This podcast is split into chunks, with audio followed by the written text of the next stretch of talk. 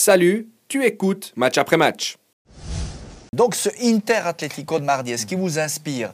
Euh, Je vous aurais dit à titre personnel qu'il y a 4-5 ans, euh, c'est le match que j'aurais pas voulu regarder parce que je signais pour un 0 à 0. J'ai l'impression que et l'Inter, mais presque encore plus l'Atlético, euh, quand on regarde les résultats qu'ils ont mis, les casquettes qu'ils ont mis ce week-end, ils ont, ils ont, ils ont un autre, un autre football qui a 4-5 ans en arrière, où je me trompe. Oh, ils ont évolué, bien sûr.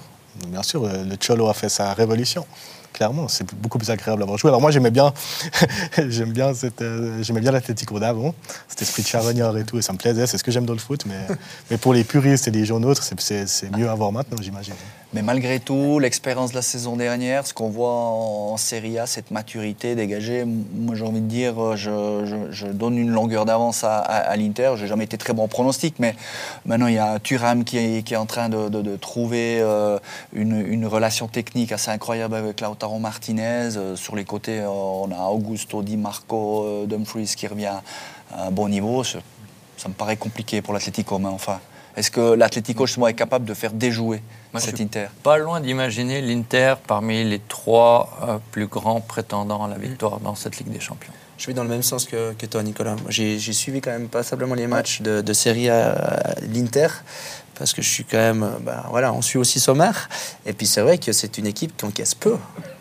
Il y a une organisation qui est extraordinaire et c'est vrai que que Thuram et Lautaro devant, Martinez, c'est vraiment mm. fort et efficace. Et moi, c'est ça qui, qui, me fait dire aussi que l'expérience de la saison passée, quand même, finaliste, mm. l'Inter, a été exceptionnelle. Peut-être un petit peu inattendue la saison passée, mais, mais cette année, ils sont déjà un peu plus attendus avec un autre statut.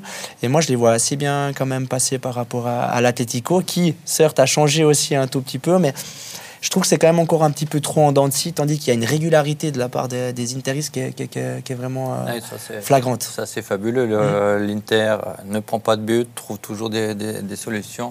Un effectif, malgré l'arrivée de, de, Thuram, qui semble jouer ensemble depuis, euh, et de Sommer aussi, mais dans le jeu, euh, tu as l'impression qu'ils jouent ensemble depuis 18 mois. Quoi. Moi, je suis bluffé par un mec comme Chalanoglu. Je le trouve extraordinaire. Moi, Mkhitaryan, tu vois Un joueur qu'on disait à Manchester fini, c'est terminé, il va partir, il va finir sa... Et, il est là, il est présent. Et, et voilà, c'est des joueurs qui sont toujours présents. Et c'est vrai que Chalanoglu, c'est aussi exceptionnel au milieu de terrain. C'est vrai que... Ouais, ça, on sent que ça, ça, vit bien, en tout cas, au sein des. Et avec les derniers résultats de la Juve, l'Inter peut, en guillemets, se permettre un ou deux faux pas en championnat. C'est bon, Royal. En tout cas, vous faites plaisir, messieurs, à Louis, à Flavio et aux nombreux, je suppose, hein, supporters de, de, l'Inter qui nous ont interpellés. Moi, j'ai une autre affiche. Euh, est-ce qu'elle vous fait un peu moins saliver Naples, Barcelone? Deux équipes qui sont clairement dans le dur cette, euh, cette année, euh, qui vont s'affronter là au stade des, des huitièmes. C'est compliqué là de, de, de, d'y voir clair. Euh, il me semble qu'à Naples, ça n'a vraiment pas pris. C'est compliqué, on va dire, l'année d'après. Et puis Barcelone, voilà, il y a, toute cette mue aussi, ce, flop Xavi, puisque c'est comme ça qu'ils l'ont appelé eux-mêmes. c'est difficile de dégager un favori. Ou l'aura du Barça, les places favoris quand même dans ce duel Ouais, je pense quand même que le Barça a une toute petite longueur d'avance, je pense. Mais c'est vrai que l'affiche, elle est moins excitante en termes de forme qu'Inter Atletico. Mais si je dois avoir une équipe d'entre les deux qui est devant, c'est le Barça quand même pour moi aussi. Naples est tellement en difficulté euh, semaine après semaine, avec beau changer d'entraîneur. Et Ozymen est en train de négocier avec le PSG pour, euh, puisqu'il fait partie des, principaux candidats. Ah, je suis aussi pour le Barça. Je pense aussi euh, qu'ils vont, ils vont passer quand même. Il y, a, il y, a, quelque chose qui est passé aussi un peu sur les réseaux avec la Côte d'Ivoire qui a fait champion de la Cannes. Et quand la, Côte d'Ivoire a fait champion de la Cannes, Barcelone a gagné la Champions League. Alors, ah j'irai peut-être pas jusque-là, mais, mais, mais, attention, ils, ils ont plus que ça. C'est ça. Ils ont plus que ça. Ils pourraient se euh, faufiler. Ben, Naples aussi, tu me diras, mais c'est quand même pas la même, euh, la même chose. Naples va quand même se battre pour essayer d'être en Ligue des Champions la saison prochaine. Le Barça, quand même, euh, de ce point de vue-là, une petite marge. Par rapport au Real, une, grosse, grosse marge. Bon, ils ont un gros gap, une grande différence. Après, il y a Jérôme qui vient un peu se la zizanie, mais il y a quatre, quatre représentants, ça devrait le faire. quoi. Euh, Atlético, bah, Jérôme. Et puis, tu, tu, sors Naples, tu es, en quart. Euh, ouais, le Barça qui se faufile comme ça, dernier carré, je ne l'exclurai pas. Ok. Voilà. Et euh, l'outsider Arsenal face à Porto On a l'impression qu'Arsenal, il n'y a rien qui les arrête quand même. Pour terminer mon petit tour d'Europe, mon, mon- mon petit panel de, de- de la semaine à, à venir, là aussi ce week-end ça déroule. Euh, Odegaard, Chaka, Trossard. Ça, Plus ça- Chaka. Pas Chaka. Plus. Pas Chaka. Non. Saka. Everton. Ah, Saka. Saka. pas Chaka, oui, Saka. Ok. Pardon, c'est pas la même lettre.